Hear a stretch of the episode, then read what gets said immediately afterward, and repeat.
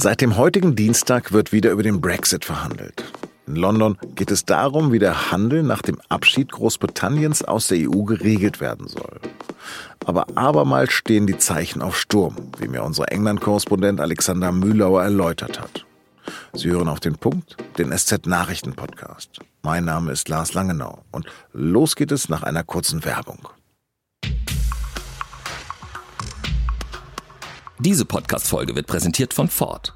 Vielleicht ist sogar schon jemand auf dem Weg dorthin. Bei Ford dreht sich gerade alles um das Thema Wirtschaftlichkeit. Während der Gewerbewochen profitieren jetzt Geschäftskunden besonders von Top-Konditionen. Es gibt viel zu entdecken. Mehr unter www.ford.de slash Gewerbewochen. Lange nichts gehört vom Brexit, doch jetzt wird wieder in London verhandelt. Zwar ist Großbritannien seit dem 31. Januar diesen Jahres nicht mehr Teil der Europäischen Union, aber dieses Datum hatte eher symbolischen Charakter. Denn bis Jahresende ist das Vereinigte Königreich noch an den EU-Binnenmarkt und die Zollunion gebunden. Der wahre Bruch steht also noch bevor. Was danach kommt, das steht allerdings noch immer in den Sternen.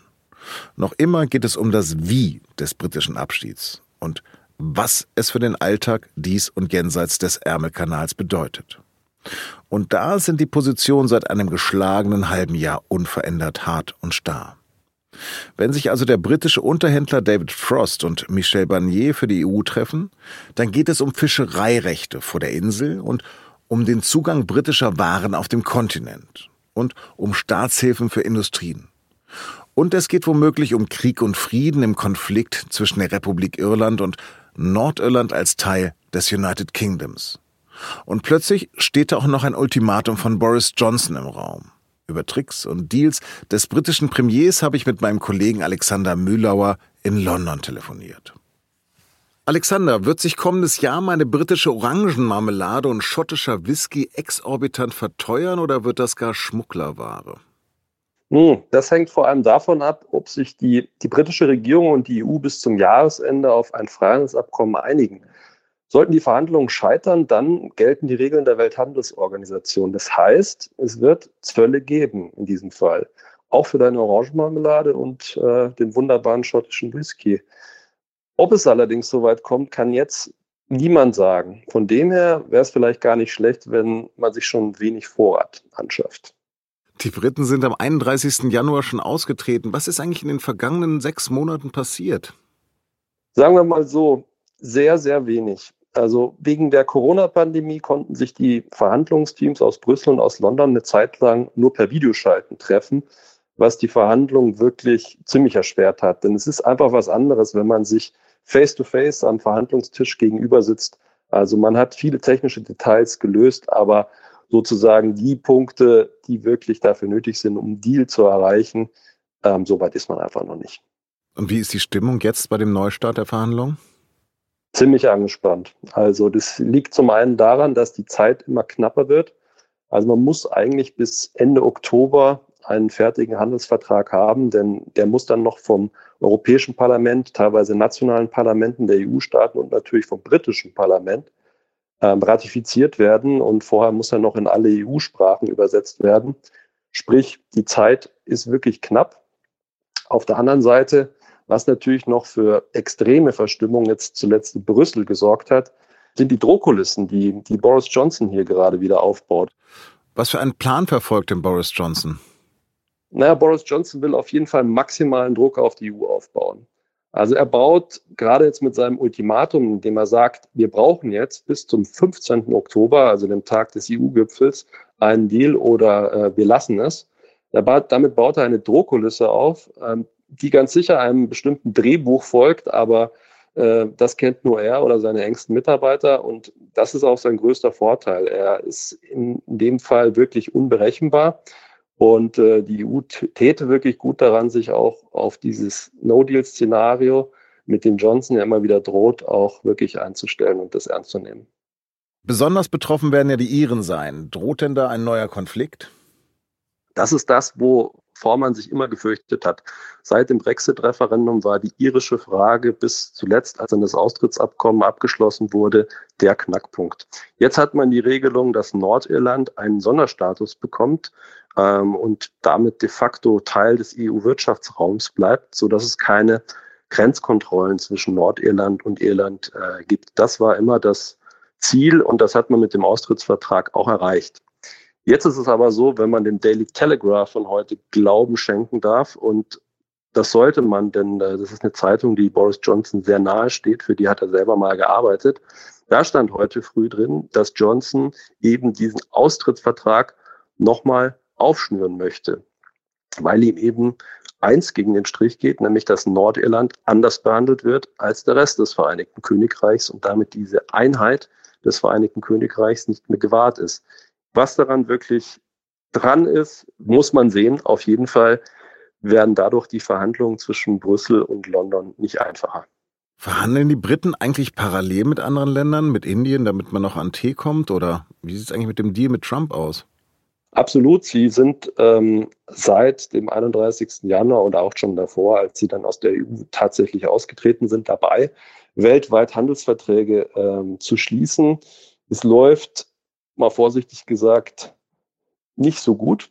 Ähm, das liegt gerade bei den USA daran, dass da ja US-Präsidentschaftswahlen sind und äh, Trump andere Probleme hat, als einen Handelsvertrag mit den Briten zu schmieden. Das gleiche gilt für ähm, Kanadier, Australier, Neuseeländer, alle sprechen mit den äh, Briten, aber bislang ist noch kein Handelsvertrag abgeschlossen. Auch beispielsweise einer, ein Vertrag mit Japan, wie ihn die EU auch hat. Da sagen die Japaner ganz, ganz klar, wir machen hier kein Copy und Paste des Vertrags, den ihr bislang hattet als EU-Mitglied, sondern da wollen wir nochmal ganz genau schauen, was, welche Zölle jetzt für welches Produkt gelten und so weiter und so fort. Das heißt, dieses Global Britain, das sich Johnson immer erträumt hat und äh, mit dem er auch im Wahlkampf geworben hat, das ist nicht so einfach umzusetzen. Du schreibst auch von einem australischen Plan. Was ist das? Oh ja, der australische Plan. Das ist äh, seit einiger Zeit hier in Downing Street äh, im Grunde ein Euphemismus für, für No Deal.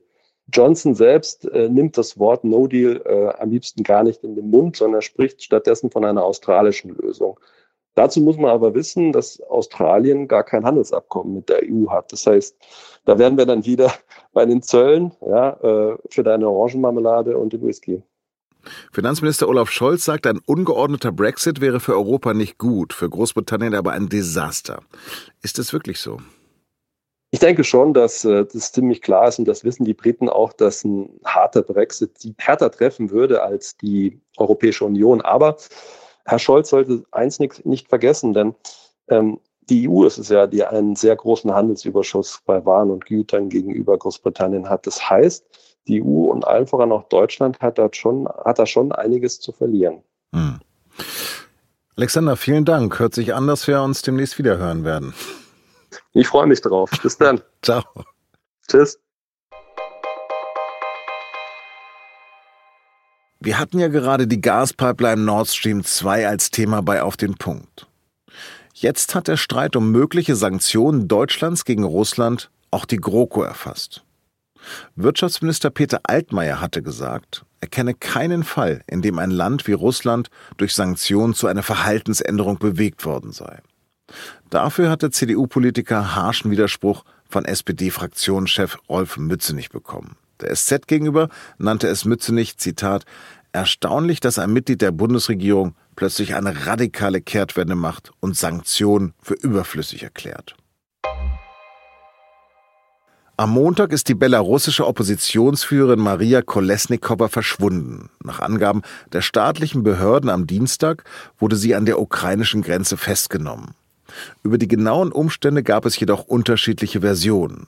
Eine besagt, dass sie wie zwei Mitstreiter in die Ukraine fliehen wollte. Die andere, dass Kolesnikova zwangsausgewiesen werden sollte. Laut ukrainischen Berichten soll sie dann ihren Pass zerrissen haben, um die Zwangsausweisung zu verhindern.